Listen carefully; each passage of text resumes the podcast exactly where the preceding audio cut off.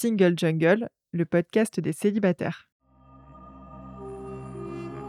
La première chose à faire, c'est finalement de réussir à le partager et à l'admettre. En fait, ok, j'ai échoué. C'est pas grave, j'ai pas réussi, j'ai pas atteint l'objectif que je voulais atteindre. Que ce soit pour une relation amoureuse, un projet professionnel, j'essaie toujours de voir ce que j'en ai appris.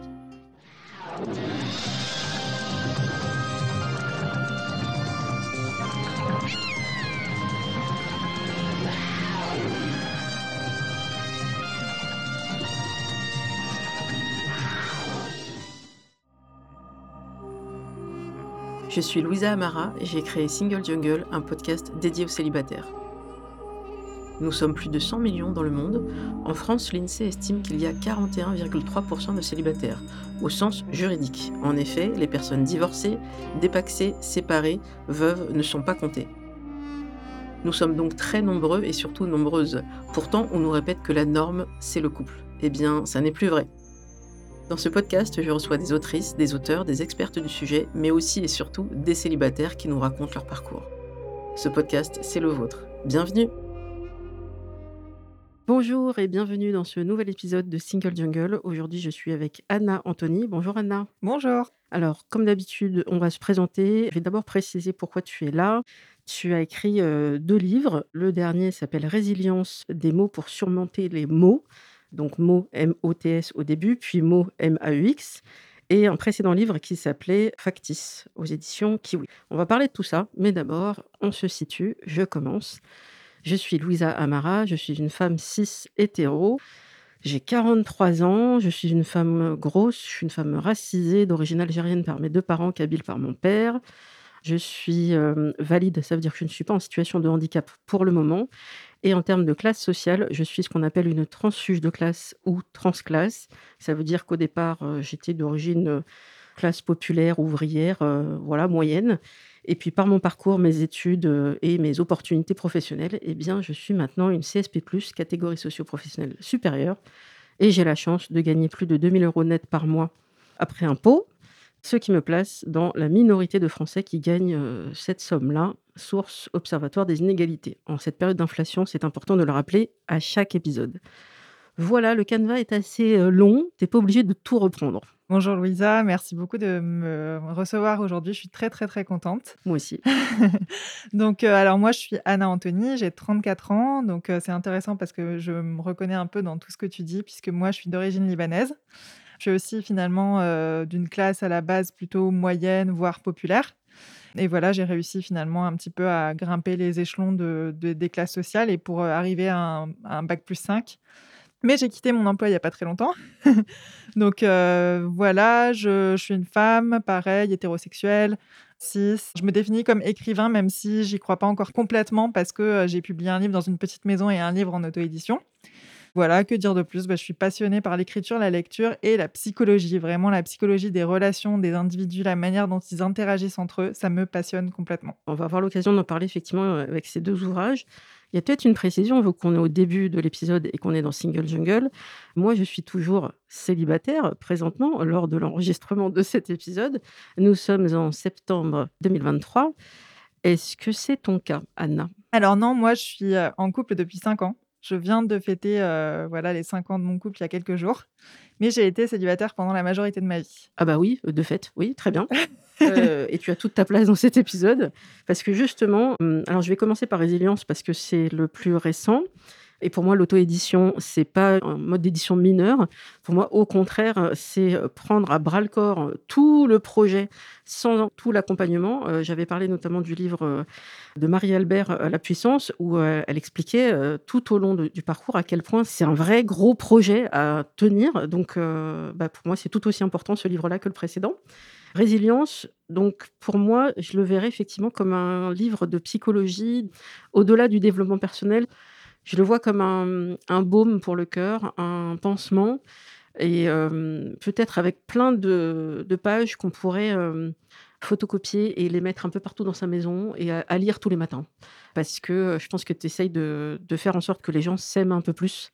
Et quand je dis les gens, pense surtout aux femmes. Est-ce que ça te va cette définition? C'est tout à fait ça, vraiment. Je pense que tu as très très bien expliqué ce qu'est résilience. Donc effectivement, en fait, c'est un livre qui est un ovni littéraire. Il n'y a pas vraiment de genre parce que ça mélange à la fois un petit peu la poésie, le développement personnel, le récit, donc à travers plein de petits témoignages, des anecdotes que je raconte. Et en fait, effectivement, euh, peut-être qu'on y reviendra euh, durant l'épisode, mais je me suis pas beaucoup aimée pendant très longtemps et encore aujourd'hui, il y a certaines choses qui sont vraiment très dures. Et je trouve que j'ai fait énormément de chemin en fait par rapport à, il y a 15 ans ou même 20 ans. En gros, j'ai été harcelée pendant deux ans au collège, ce qui est euh, un sujet d'actualité puisqu'on en parle aussi pas mal en ce moment. Et ça a duré deux ans, ce harcèlement, et ça m'a vraiment flingué toute ma confiance en moi. C'est-à-dire que j'ai l'impression d'avoir été un peu un fantôme pendant cinq ou six ans après.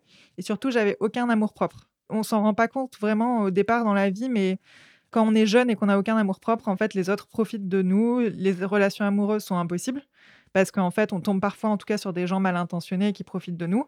Et en fait, j'ai l'impression d'avoir euh, bah, pas réellement vécu et existé jusqu'à l'âge de 25 ans. Oui, alors effectivement, euh, comme tu le dis, ce sujet en fait d'estime de soi, il est, il est, vraiment central. Ce qui est intéressant, c'est peut-être juste en filigrane, c'est que je me suis posé la question au fil des pages qu'en est-il de son rapport euh, à sa famille? Parce qu'on peut avoir l'impression que quand ça va pas, c'est peut-être les premières personnes auxquelles on peut penser. Et sinon, la famille qu'on se choisit, les amis. Est-ce que euh, la famille, euh, donc euh, tes frères, tes sœurs, ou les parents, ou même d'autres figures familiales importantes, ont pu te soutenir dans ta construction, ou c'était compliqué d'en parler? Alors justement, c'était compliqué d'en parler. Et pourtant, c'est drôle parce que je suis hyper proche de ma famille, mais vraiment euh, très très proche. Enfin, mes parents, c'est des parents poules. C'est des parents méditerranéens. Ils m'appellent tous les soirs. Si je réponds pas au téléphone, ils appellent limite la police. mais en gros, mais je sais pas. En fait, j'ai toujours eu du mal à, aller vers mes proches pour leur expliquer parce que en fait, mes parents sont très anxieux. Ça va avec le côté poule. Donc du coup, forcément, ça les inquiète. Mmh Il suffirait que je leur dise, ah, en fait, je je sais pas, je quitte mon mec, que ça y est, ça serait la fin du monde. Ils se diraient ah non, mais Anna va pas euh, réussir à survivre seule. Enfin, ils sont un peu comme ça et du coup, je voulais d'une part ne pas les accabler et d'autre part, j'ai toujours eu du mal. Je suis un peu secrète. J'ai du mal à, expliquer quand ça va pas et je m'en suis rendu compte il y a pas si longtemps. C'est drôle pourtant parce que je me livre énormément dans le livre et c'est à des inconnus finalement. Mais j'ai du mal à dire quand ça va pas. Je me suis rendu compte à mes amis. à ma famille, je sais pas pourquoi j'ai l'impression toujours qu'il faut assurer, il faut montrer que tout va bien ce qui est un travers, quoi, en quelque sorte, mais qui m'a longtemps hanté. Je m'en suis rendu compte finalement il n'y a pas si longtemps en discutant avec ma psy. Et je me suis rendu compte que j'étais très secrète, j'ai beaucoup de secrets, de choses que je garde pour moi. Et donc, à l'époque du harcèlement, j'ai fini par en parler à, mes parents, mais ça a été très, très tard. Ce qui fait qu'ils n'ont pas tellement pu agir euh, pour euh, arrêter les choses. Euh, alors, ça fait déjà deux ans, quoi, en fait. D'accord. Alors, je me demande, il faudrait creuser s'il n'y a pas un sujet de cette envie de protéger nos parents et qui est très ancrée dans certaines cultures. Il y avait cette autrice euh, Rahma Adjadj qui en parlait dans son livre Nous les transgressifs, de vraiment avoir cette espèce de barrière entre euh, ce qu'on vit parfois de plus profond et de difficile et euh, qu'est-ce qu'on va pouvoir dire à nos parents, eux qui nous ont tout donné, eux qui ont parfois fait des sacrifices, parfois en, voilà, en partant dans un autre pays, et on se dit, voilà, moi je ne peux pas les accabler encore plus. Et il y a aussi ce sujet, pour moi, il est vraiment très important, le fait qu'on soit des filles et qu'on ait ce sujet de on doit être la bonne fille, la bonne élève. Les garçons, ils peuvent faire des conneries, c'est pas grave. Mais nous, on doit être un peu le pilier et la source de fierté, de bonheur, de joie, pas celle pour laquelle on s'inquiète. Si, c'est exactement ce que tu dis. Tu as dit un terme hyper intéressant, c'est la protection, en fait, quelque part, de ne pas les accabler.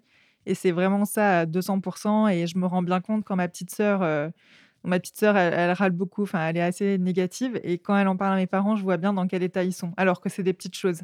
Et du coup, il y a toujours, oui, cette volonté de les protéger, vu quelque part tout ce qu'ils ont fait pour moi, tous les sacrifices.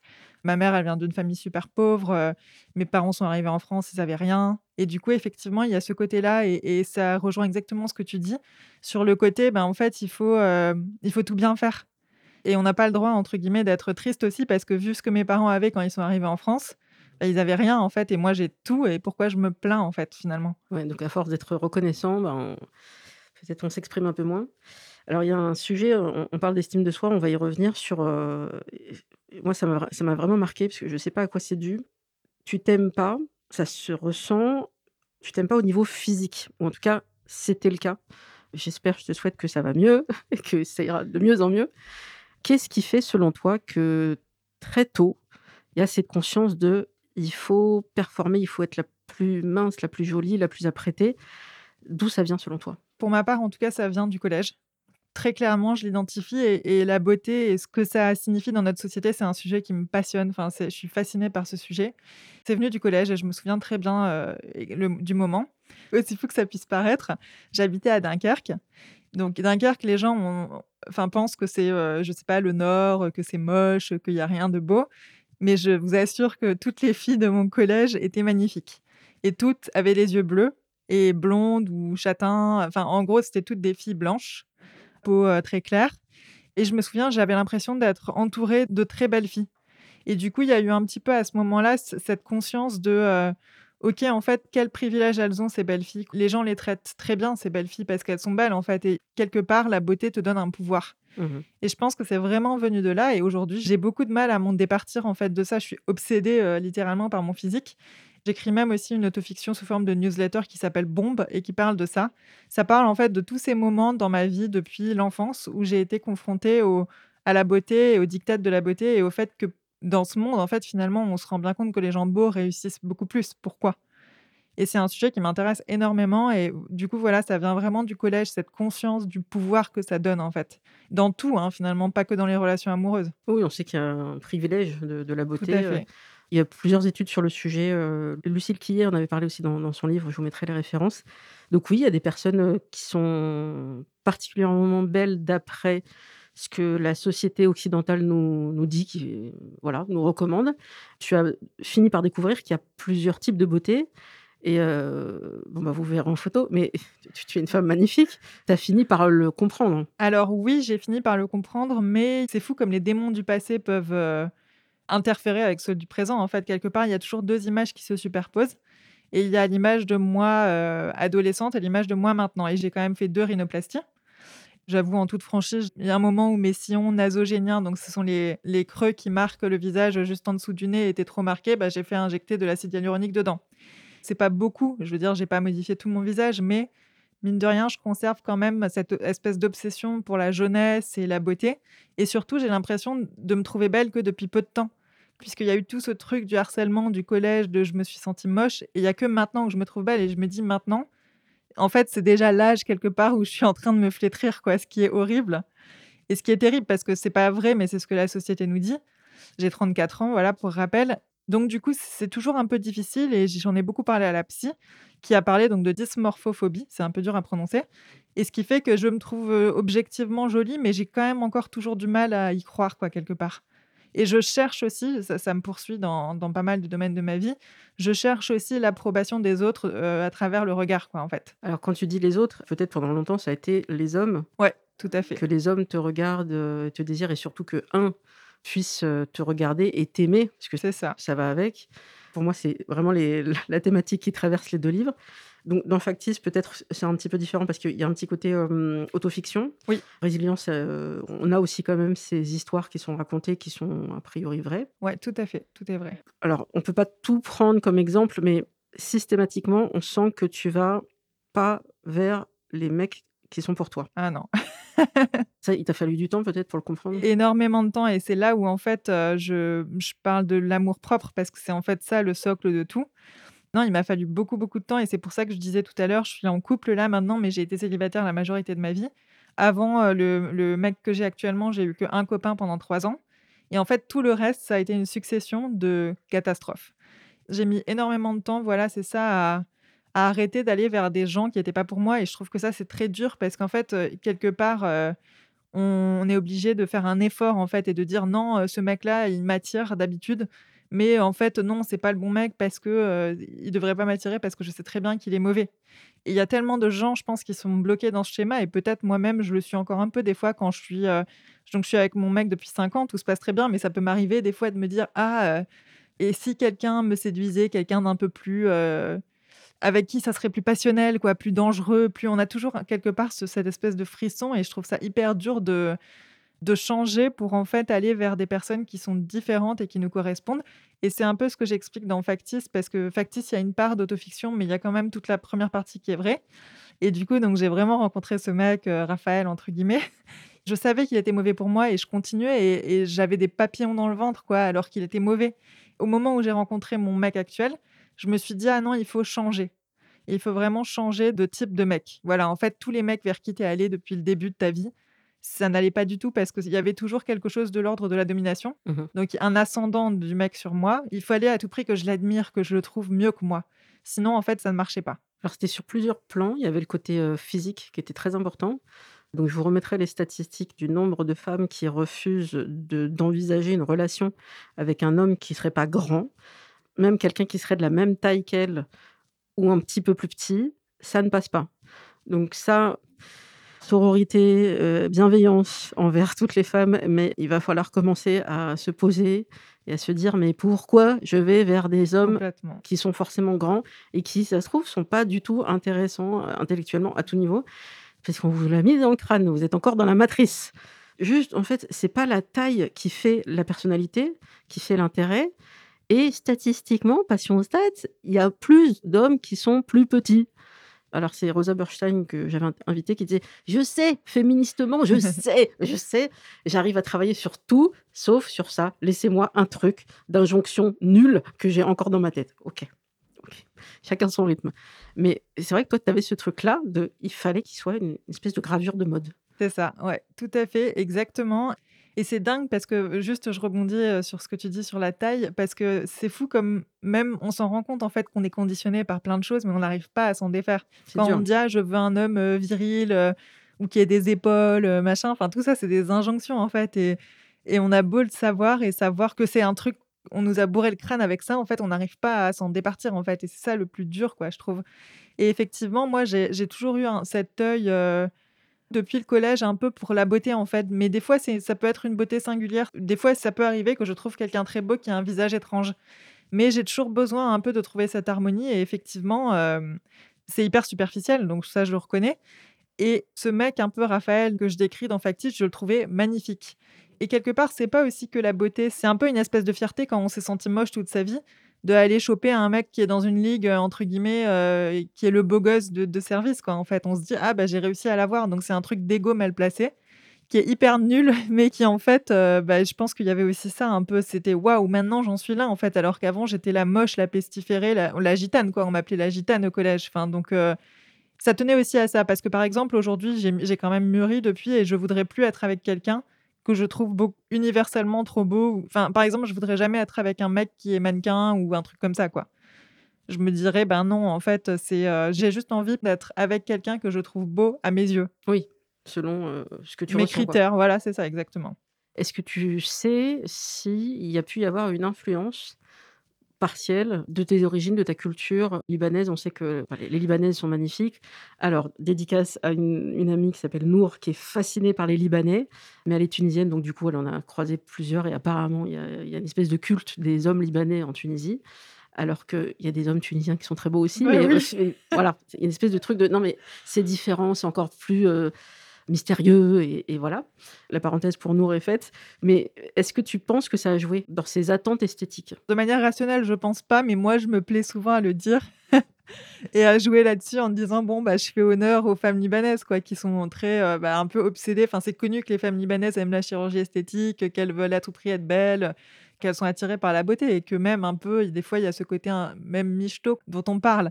Je pense pas rationnellement que ça ait de lien parce que finalement, je suis d'origine libanaise, mais je me sens plus française que libanaise. Mais effectivement, je me plais à en à en rire, à justifier, heu, mon côté, heu, parfois superficiel par ça. Après, c'est vrai que le fait d'être allé vers des des hommes très beaux, on passe un peu toutes par là, si on on a besoin. Moi, j'avais, ce que ma psy avait appelé et non, en fait, c'est moi qui ai dit le mot, donc elle, elle l'a retenu. J'ai dit: «C'est ma phase palmarès». J'ai besoin de passer par une phase, à ce moment-là de ma vie, où j'arrive à séduire, mais juste pour une nuit, hein. J'avais pas forcément besoin de plus et je n'espérais pas plus parce que, bah, non, avec ces hommes-là, on peut espérer une nuit, Non, mais on peut c'est pas ça. espérer une vie parce qu'il y a les hommes avec lesquels on couche, il y a les hommes avec lesquels on peut, bah, peut-être avoir plus et en fait, ces hommes-là, moi, je suis très contente d'avoir eu cette phase-là parce qu'elle m'a un peu construite.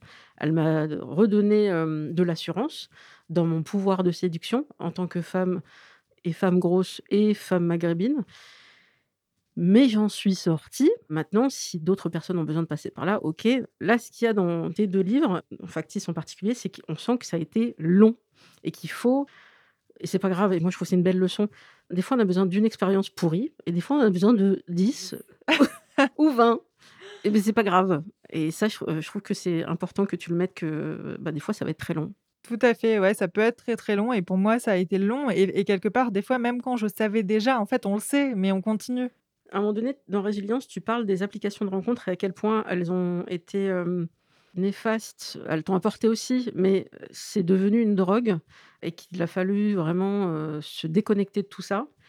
Mais que malgré tout, lorsque tu as arrêté, tu es allé, par exemple, faire d'autres activités comme, par exemple, de la course en petits groupes, là, les groupes de de runners, là, dédicace à Romane Frécinet. Moi non plus, je comprends pas la course, mais mais c'est pas grave, c'est super, ça ça plaît à certains. Mais tu avais quand même ce réflexe de dire: «OK, je suis plus sur les applis, mais peut-être que dans le groupe de course où je suis, il y a des hommes intéressants» et donc tu renouvelais tout le principe des applis, de vérifier, de checker, jusqu'à ce que tu dises: «Stop, en fait, il faut que j'arrête d'avoir ces réflexes». Mais c'est très compliqué. Comment tu as procédé pour, heu, réussir à sortir de tout ça? Je m'interroge encore aujourd'hui, je me demande si ce réflexe-là, il est dû à l'horlo l'horloge biologique en tant que femme. Est-ce qu'il y a un moment où, en fait, tu sais que tu agis, heu, de manière plus très logique, mais tu continues à le faire parce que c'est un instinct? Ou est-ce que c'est, heu, quelque chose que tu peux contrôler? J'ai beaucoup essayé d'analyser, en fait, ce besoin. D'où est-ce que ça sortait le fait de vouloir à tout prix quelqu'un dans ma vie? Est-ce que c'était nécessaire? Pourquoi?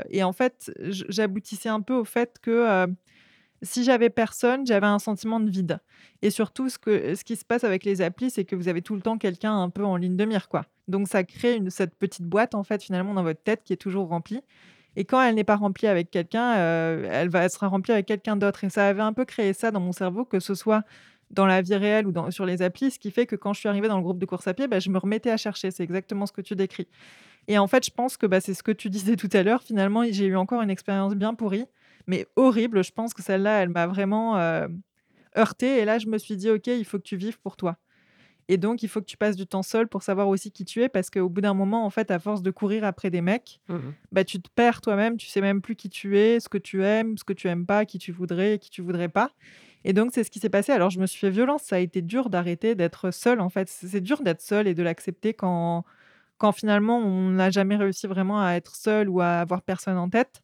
Il faut se faire violence, en fait et moi, ça m'a fait du bien de quelque part, heu, de passer que du temps avec moi-même et de me réconcilier avec moi-même et au début, c'était très, très dur. Je me souviens, j'avais encore cette pulsion de prendre mon téléphone pour heu, ajouter une appli dessus, heu, pour à tout prix discuter avec quelqu'un, ce qui est absurde. Mais finalement, bah, je me suis fait violence et au bout de 2-3 mois, bah, ça a fini par passer cette espèce de pulsation qui fait que vous avez envie encore de retourner sur l'appli ou de de rencontrer quelqu'un et en fait, alors c'est horrible de dire ça, je sais pas si c'est ma personnalité qui joue, si c'est pareil pour d'autres gens, mais quelque part, c'était un peu comme une drogue Mmh mh. et du coup, il fallait se sevrer, en fait et une une drogue, le principe, c'est que finalement, heu, on voit bien quand des gens, en fait, se sevrent, bah, ils utilisent quelque chose d'autre. Je sais pas moi, les héroïnomanes, bah, on va leur donner de la méthadone parce que ça va leur permettre de tenir. Bah, là, en fait, c'était un peu ça. J'ai une personnalité qui est un peu compulsive sur certaines choses, le sucre, par exemple, ou des choses comme ça et souvent, quand j'arrête un truc, j'ai besoin de remplacer et en fait, là, bah, il y avait rien à remplacer, en fait. J'allais pas me mettre à boire de l'alcool, quoi, pour, heu, combler le vide et donc je me suis fait violence. Et ça a marché? Et ça a marché, ouais, enfin ça a marché. Je veux dire, je me suis réconciliée avec moi-même et puis finalement j'ai, mmh, ajouté une nouvelle appli. Ouais. Mais cette fois-ci, je me disais: «Non, tu fais pas des rendez-vous comme une folle, comme tu as pu faire, heu, 2-3 rendez-vous par semaine, heu, avec n'importe qui juste pour y aller. Tu pèses vraiment le pour et le contre et tu ne vas voir que les gens que tu as envie de voir» et finalement, j'ai vu un seul mec et c'est mon mec. Qu'est-ce qui a fait que c'était lui? En fait, j'avais, heu, j'avais vraiment flashé sur son profil.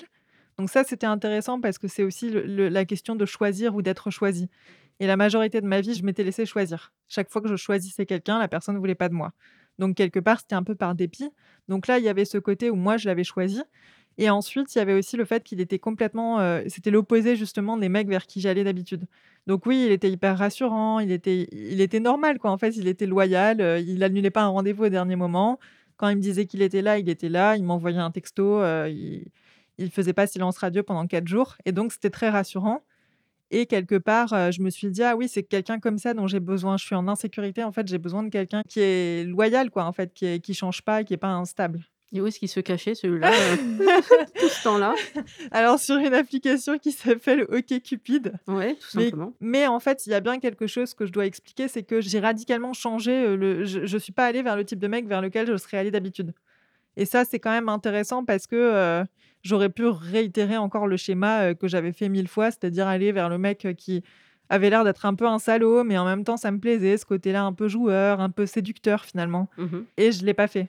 Donc là, qu'est-ce qui le différenciait? C'était le alors le profil qui était bien rempli avec les les bons mots, peut-être un peu d'humour? C'est ça, ouais et juste, c'était dans la vie, heu, dans la vie réelle, en fait, peut-être j'aurais pu tomber sur un salaud, en fait, hein, qui avait un beau profil, mais dans la vie, je voyais que c'était quelqu'un de sécurisant et en fait, aujourd'hui, j'arrive clairement à distinguer parce que, hem, il m'est arrivé un truc, j'ai rencontré un mec, dans mon travail, donc c'était juste un collègue, hein, évidemment, mais c'est drôle comme j'ai senti tout de suite que lui, ça aurait été le genre de mec vers lequel je serais allée avant Mmh. et en fait, maintenant, je réussis à distinguer, c'est le séducteur qui a très confiance en lui, c'était le genre de mec qui m'attirait avant. Peut-être parce qu'on vient combler quelque part quelque chose qu'on n'a pas assez. Donc par exemple, en tant que fille qui n'a pas assez confiance en moi, j'admire les mecs qui sont très, heu, confiants en fait, très assurés. de de faille narcissique à Tout à fait, ouais, exactement. Ouais, alors moi, je peux être fascinée dans le sens où je peux me dire, heu: «Il est beau» ou «Il dégage un truc». Mais alors, je suis peut-être devenue un peu comme toi. J'ai les lunettes de Terminator, tu vois, qui te mettent toutes les informations, genre: «Ouais, mais alors celui-là, il a fait ça, ça, ouais. ça», heu, tu sens que peut-être il est pas au clair et peut-être des signaux. Je vais vous donner un exemple assez concret. Le type qui répond pas souvent ou qui élude ou heu et puis qui revient, heu, avec panache, 6 mois après, «Ouais, mais voilà, en fait, il a du panache». Dédicace à Raphaël Quenard qui adore ce mot, le panache. On arrête avec ce truc. Ça, c'est du vernis. Quelqu'un qui ne donne pas signe de vie pendant si longtemps, qui fait des coups d'éclat, machin. En fait, c'est super toxique, heu, comme type de relation. On n'a pas envie de ça. C'est exactement ça et tout ce que tu décris, c'est tout à fait ça et en fait, à force d'être tombée sur des mecs comme ça, maintenant je les repère, donc comme toi et ce collègue de bureau, donc un c'est un collègue qui m'a fait du rentre dedans quand même pendant, je sais pas, des mois et en fait, j'ai tout de suite repéré que ce mec-là, bah, c'est exactement ce que tu décris et je me suis dit: «Ouais, c'est fou, il y a quelques années, je serais tombée dans le panneau mais en deux deux et il m'aurait brisé le cœur» et aujourd'hui, bon après, c'est sûr, le fait d'être en couple, bon, bah, évidemment, j'ai aucune envie d'aller, heu, faire un truc chelou. Mais en plus de ça, je me suis dit: «Waouh, lui, c'est c'est pas forcément un manipulateur dans le sens où c'est pas conscient, il fait pas les choses pour te manipuler, mais il a quand même une certaine emprise et il sait comment te mettre dans la poche, en fait». Ouais, ça me fait penser vraiment, hem, au podcast de Judith Duportail, heu, «Les ex de François», Oui, où le mec, il a l'air très sympa, heu, il s'entend avec plein de filles, elles ont rien à lui reprocher globalement, mais attendez, le point commun entre vous toutes, c'est lui et il y en a même une qui a refusé de témoigner tellement c'est encore trop dur pour elle, ouais, ouais. heu, des années après. C'est pas un mec bien et on a le droit de le dire, heu, mais il peut être très sympa, très cultivé.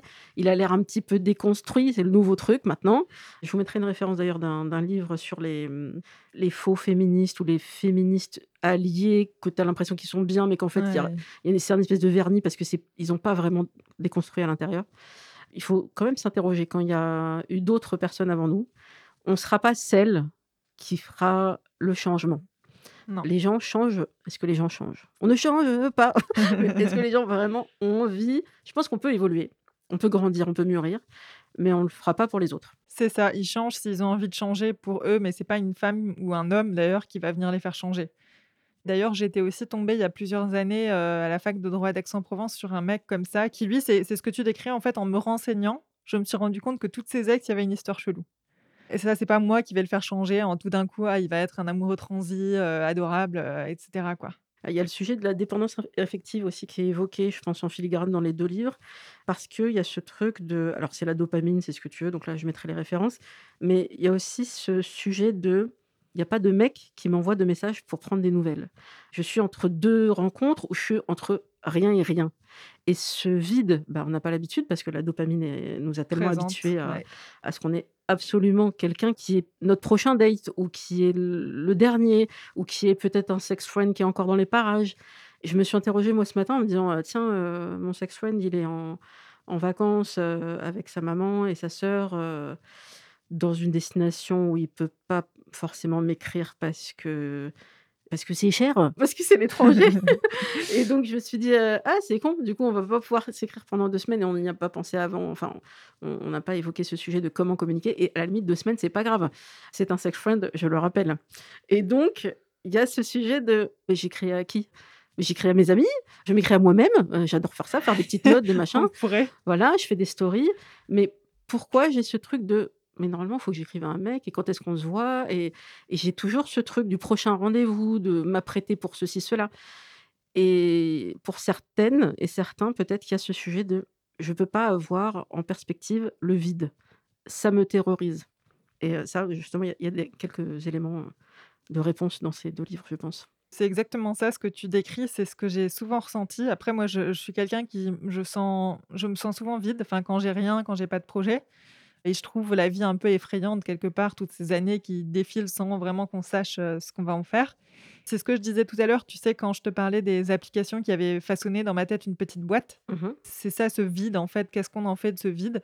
Et je pense effectivement que c'est tout ce qui est réseaux sociaux, applications de rencontres qui ont créé ça. Et aujourd'hui, je me trouve encore complètement dépendante de ça. Je sais que j'ai une énorme dépendance au téléphone portable, par exemple, aux réseaux sociaux.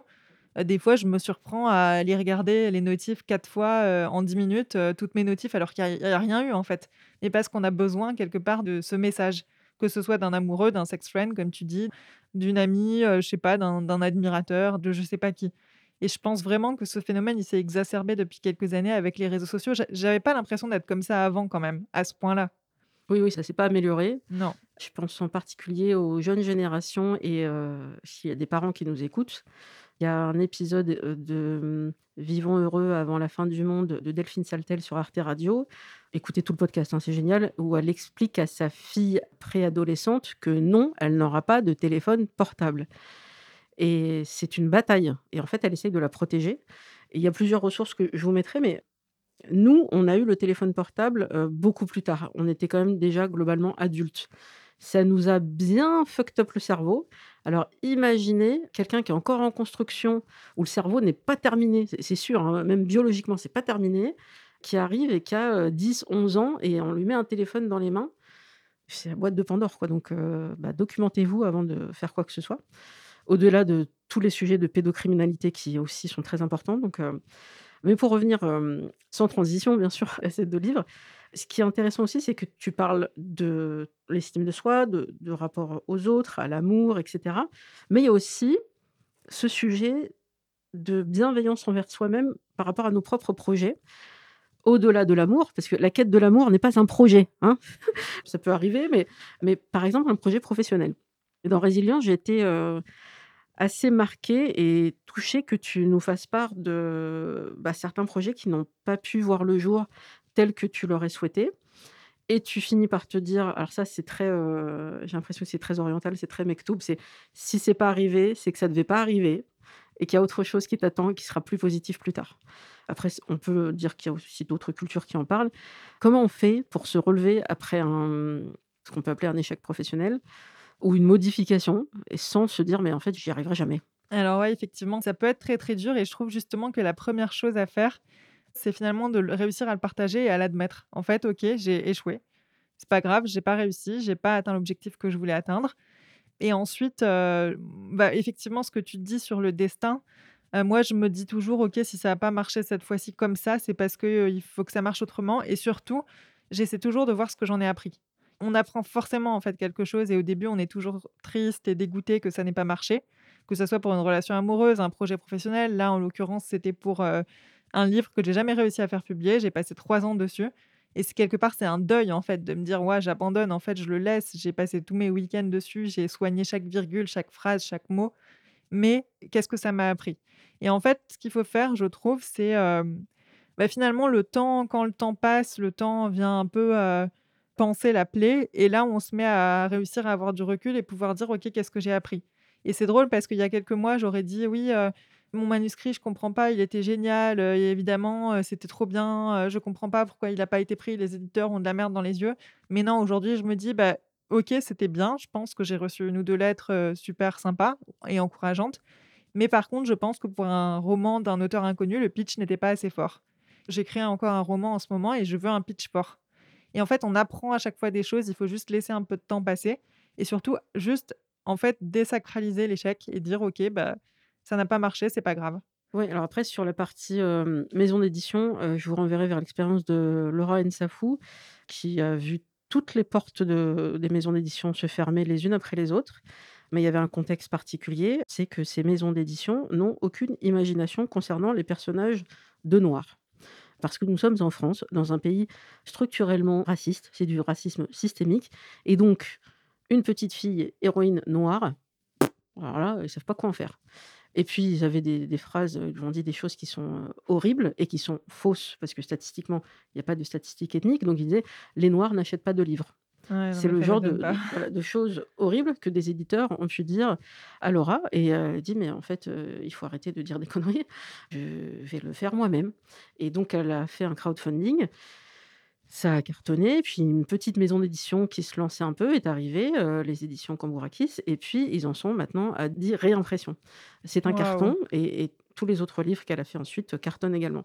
Moralité, parfois c'est effectivement pas le bon moment, parfois c'est le pitch, parfois il y a des choses à revoir, objectivement et parfois vous êtes face à des gens qui ne savent pas quoi faire de votre projet tellement vous êtes, heu, même pas en avance, vous êtes en avance sur eux.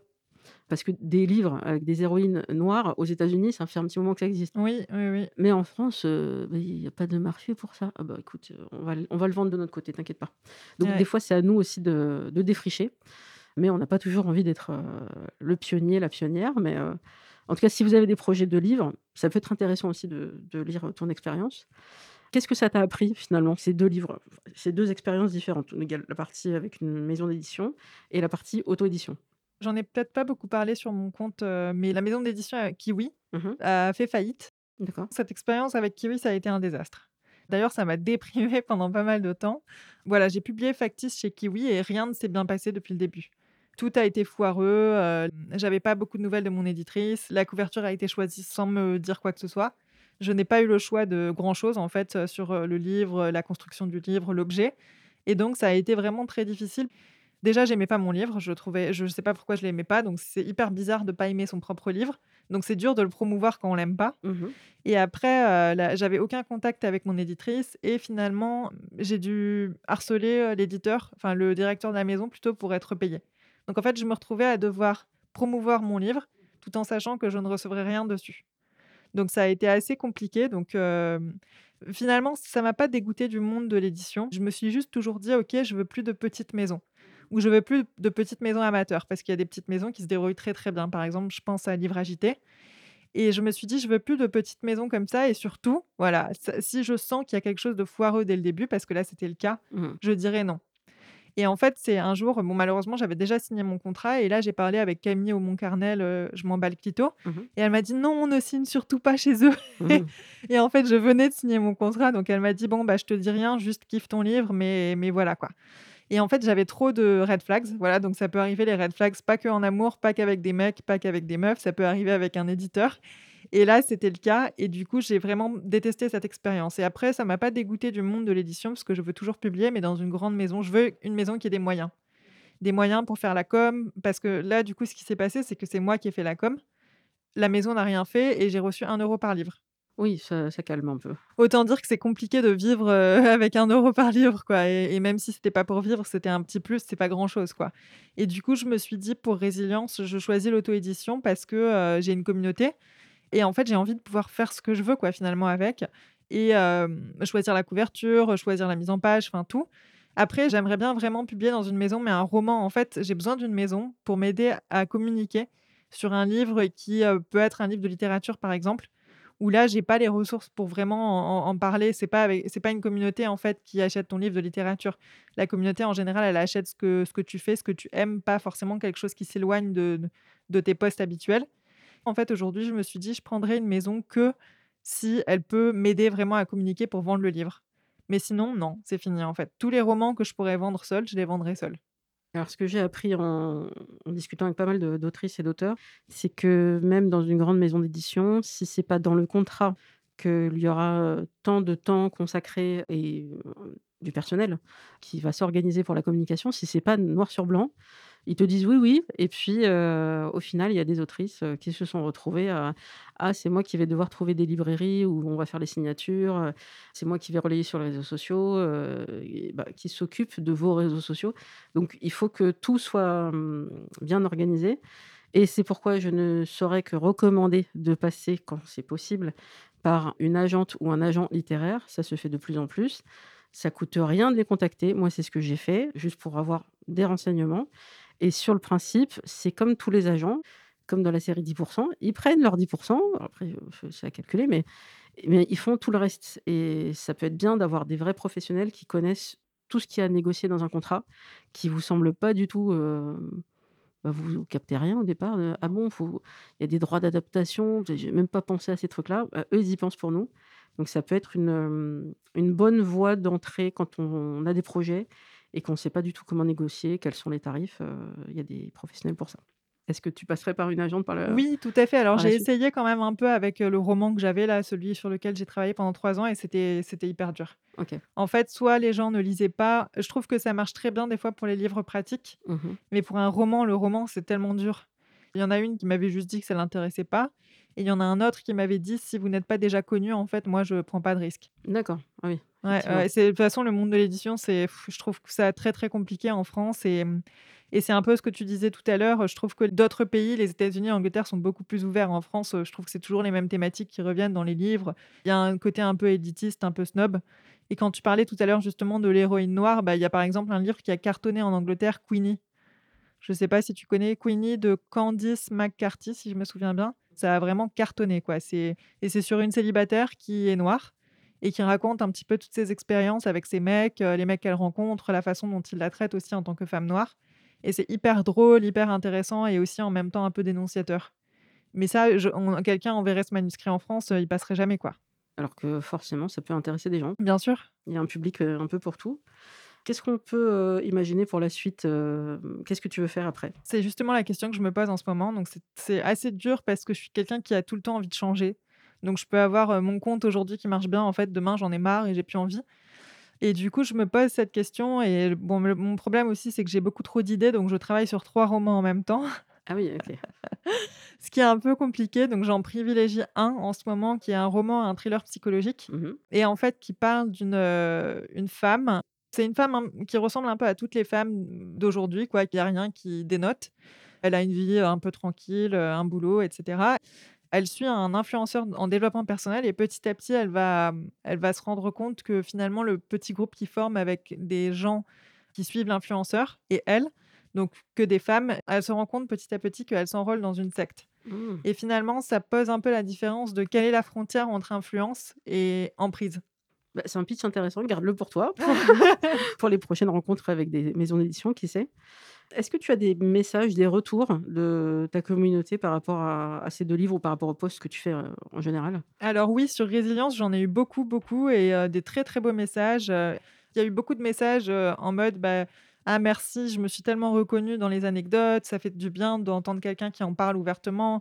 J'aurais pu écrire chacune des anecdotes» et donc ça m'a fait énormément plaisir parce que quelque part, c'était ça ce que je cherchais avec résilience, c'était à désacraliser un petit peu l'échec, l'échec amoureux, le désamour de soi. Je voulais montrer qu'on est beaucoup à ressentir ces choses-là, qu'on est beaucoup à avoir eu cette expérience-là ou celle-là et qu'en fait, c'est pas grave et qu'on est plein et que c'est il faut juste savoir rebondir et du coup, donc j'ai reçu énormément de messages de remerciements, beaucoup plus que pour Factice d'ailleurs, ce qui est agréable. Finalement, les gens, je trouve, l'ont pris exactement comme ce que je voulais en faire. Les gens ont appréhendé Résilience de la manière, heu, de la bonne manière, en fait. C'est un peu un espèce de de guide qui fait du bien, bah, un peu ce que tu disais tout à l'heure, un baume, heu, au cœur, en fait, à ouvrir ou à relire quand tu as pas le moral. C'est drôle parce que j'ai pas vraiment eu la crainte de me confier. En fait, finalement, tout ça, c'était naturel et il y a rien dont j'ai vraiment honte dedans. Pourtant, je vais dans des détails assez, heu, qui peuvent être sordides ou vraiment tristes, quoi, parfois, mais il y a rien dont j'ai eu honte et je me suis dit que j'étais contente de, bah, juste de faire du bien, quoi, en fait. Est-ce que ça a été lu par, heu, tes proches? Je crois que ça a été lu par ma ah oui, ma petite sœur, elle m'a elle me l'a lu avant qu'il sorte et ma grande sœur, si je me souviens bien, mais les 2 sont abonnés à ma newsletter. Il y a toujours eu des trucs vraiment, heu, sales ou sordides dans la newsletter ou des pensées, des secrets, quoi, en fait, quelque part que je que je divulguais à travers, heu, ce média. Par contre, mes parents, non. Bon, ils ont ils ont acheté plusieurs exemplaires, mais ils l'ont pas lu et tant mieux Par contre, Factice, je pense, a été lu par ma mère. Puis il y a rien qui l'a spécialement choquée, hein, je pense, heu, ou alors elle m'a pas demandé ou elle se dit que c'est juste un livre. Factice a été lu par mon copain évidemment et voilà. Pour l'instant, tu as quand même le soutien de tes proches, Oui. même si on fait jamais les livres pour ses proches, hein, Non, on les fait non, pour on non, les fait pour soi. Je vais peut-être rappeler peut-être le le pitch de Factice parce que moi, c'est quelque chose qui m'avait marqué, je crois que c'est pour ça que je l'avais commandé. Je suis pas anti-mariage, les gens font ce qu'ils veulent de leur argent, mais moi, je ne comprends pas, dédicace à Léa Lejeune, heu, de Plan Cash, je ne comprends pas comment on peut claquer en une journée autant d'argent, puisqu'on me dit: «Oui, mais il y a des petits mariages à 1 000 €». Bah, 1 000 € pour moi, je les mets pas, hein, dans une journée. C'est un choix de vie qui n'a aucun sens statistique, puisqu'il y a de nombreux mariages qui finissent par un divorce et ce, sous 2 ans, 3 ans, 5 ans. Si vous prenez à 10 ans, c'est c'est l'hécatombe, hein, il reste pas grand-chose. Mais pourquoi vous faites ça les gens? Heu, je pense pareil que toi. Voilà. Donc là, dans le livre, il y a ce sujet de elle doit assister, elle veut pas, hein, mais elle doit assister au mariage d'une de ses amies et elle sait qu'il y aura, lors de ce mariage, son ex et c'est le drame. Il faut absolument qu'elle trouve quelqu'un et pas n'importe qui, d'ici le mariage et là, c'est le compte à rebours pour trouver le plus beau mec à arborer à son bras. Là, c'est vraiment ça, c'est vraiment le le comment on dit? Trophy wife. Bah, là, c'est trophy boy et donc ça mène à évidemment à à des rencontres qui sont pas les bonnes. Mais je pense que ce que tu décris, c'est une pression sociale que de nombreuses femmes, heu, peuvent ressentir. C'est: «Il faut que je me marie et si je me marie pas, il faut que je sois avec quelqu'un de beau», heu, ça, c'est quelque chose que tu ressentais ou que tu avais entendu autour de toi aussi? Disons que oui, j'ai toujours un peu entendu autour de moi et ressenti ce truc de: «Ah, on va à un mariage, entre copines, on est on est les 2 seuls célibataires, les 2 pauvres meufs, tu sais, qui sont mises en bout de table». Après là, c'est drôle parce que l'idée de Factice, ça venait d'une copine justement qui était invitée à un mariage, au mariage, je crois, de son ex et qui voulait à tout prix pas y aller parce qu'elle elle était seule et qu'elle, elle était célibe depuis 5 ans et que depuis cet ex, elle n'avait eu personne. Et du coup, à ce moment-là, on a commencé à lancer plein d'idées avec mes amis et on s'est dit: «Ah bah, imagine, heu, je sais pas, on te paye un escort boy pour y aller» ou un truc comme ça et oui, c'est sûr qu'il y a cette pression de bah, quelque part, le mariage, c'est se montrer, quoi Mmh mh. et pff, moi, j'ai carrément la même, heu, le même opinion que toi sur le mariage donc forcément, moi, ça me fait jamais plaisir d'aller à un mariage, en fait, heu, j'en ai rien à faire et je trouve aussi que c'est une perte d'argent, même si chacun fait ce qu'il veut et du coup, heu, ouais, il y a toujours eu un peu ce truc où, en fait, tu es obligé d'être bien habillé sur ton 31, heu, tu t'achètes une robe hyper chère que tu remettras jamais. Enfin, avec mes copines, des fois, on était 2 à être les seuls célibataires et on s'en était mises en bout de table, heu, parmi tous les autres et et voilà et tu avais la copine qui te disait: «Ah, lui, il sera célibataire, tu peux essayer», alors que le gars te plaît pas du tout, c'est pas du tout ton style, mais comme c'est le seul célib, bah, on essaye avec lui, quoi. Et peut-être qu'il y a un petit peu moins de pression, j'ai l'impression depuis le le covid, heu, qu'on emmerde un petit peu moins les les femmes célibataires, heu, que ce soit pour des mariages ou d'autres événements familiaux. Encore que, ça dépend dans quelle famille vous êtes, dans quel cercle de proches vous êtes. En tout cas, du coup, ces 2 livres sont disponibles, hem, bah, vous pouvez les commander. Le 1er, Factice, même si ça a été compliqué, pour moi, il a il a un intérêt et heu, Résilience, heu, des mots pour surmonter les mots. Tout ça, heu, bah, on vous mettra toutes les références. Est-ce que tu aurais une référence, une dernière référence peut-être à citer, un coup de cœur, que ce soit littéraire ou podcast ou artiste? Oui, il y a un podcast, il faudrait que je retrouve le nom exact pour te le donner. Un podcast que j'ai adoré sur ce qu'on peut s'imaginer versus la réalité, que ça soit dans tous les domaines, y compris dans le domaine amoureux et c'est un podcast de Louis Média OK. et je crois que c'est dans Émotions, mais il faudrait que je trouve le nom exact. Donc je te le donnerai peut-être pour que tu le mettes en référence et ce podcast, il m'a, heu, complètement, heu, bouleversée parce que c'était exactement ce que je ressentais dans tout ce qui était dit et après j'en ai un 2e aussi à partager. C'est, heu, toujours Louis Média, c'est un podcast sur un mec qui a menti à sa copine. C'est hallucinant, alors je crois qu'il s'appelle Mytho, voilà. le serial Mytho? Si! Tout le monde me parle de ce de ce truc Il depuis des mois, il faut que que je tu l'écoute. l'écoutes. Ah mais c'est incroyable, tu pourras plus décrocher OK. et c'est hallucinant, mais vraiment hallucinant. Bon, bah, alors je je le note, heu, je crois que dans la même veine, il y a celui de, mmh, Juliette Katz, son podcast s'appelle Le Podcasts et heu, elle a fait un épisode entier sur son catfish. Alors, heu, je vous je vous mettrai la définition de catfish, mais en Ah! gros, c'est de l'arnaque. Donc c'est quelqu'un qui s'est fait passer pour quelqu'un d'autre pour la séduire. Elle ne sait pas aujourd'hui encore s'il s'agit d'un homme, d'une femme, mais ça a duré non pas des mois, mais des années ce truc et elle le décrit très bien. Heu, qu'est-ce qui fait qu'elle est allée vers ça? Elle avait tellement besoin d'attention, Ouais. tellement besoin d'être aimée, d'être désirée, que quelqu'un lui parle et elle, elle voulait projeter son amour, heu, qui voudrait bien le prendre?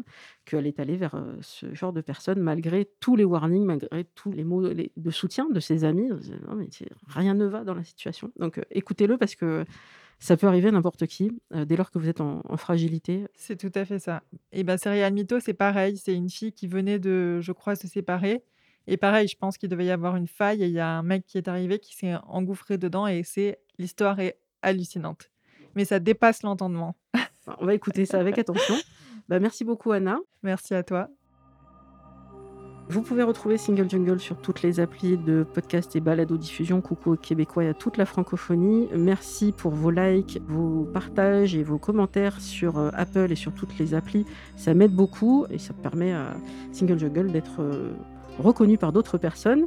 Pensez aussi, si vous pouvez, à me soutenir via le Tipeee. Ça permet de payer euh, le montage et aussi l'hébergement du podcast. Merci et à très bientôt.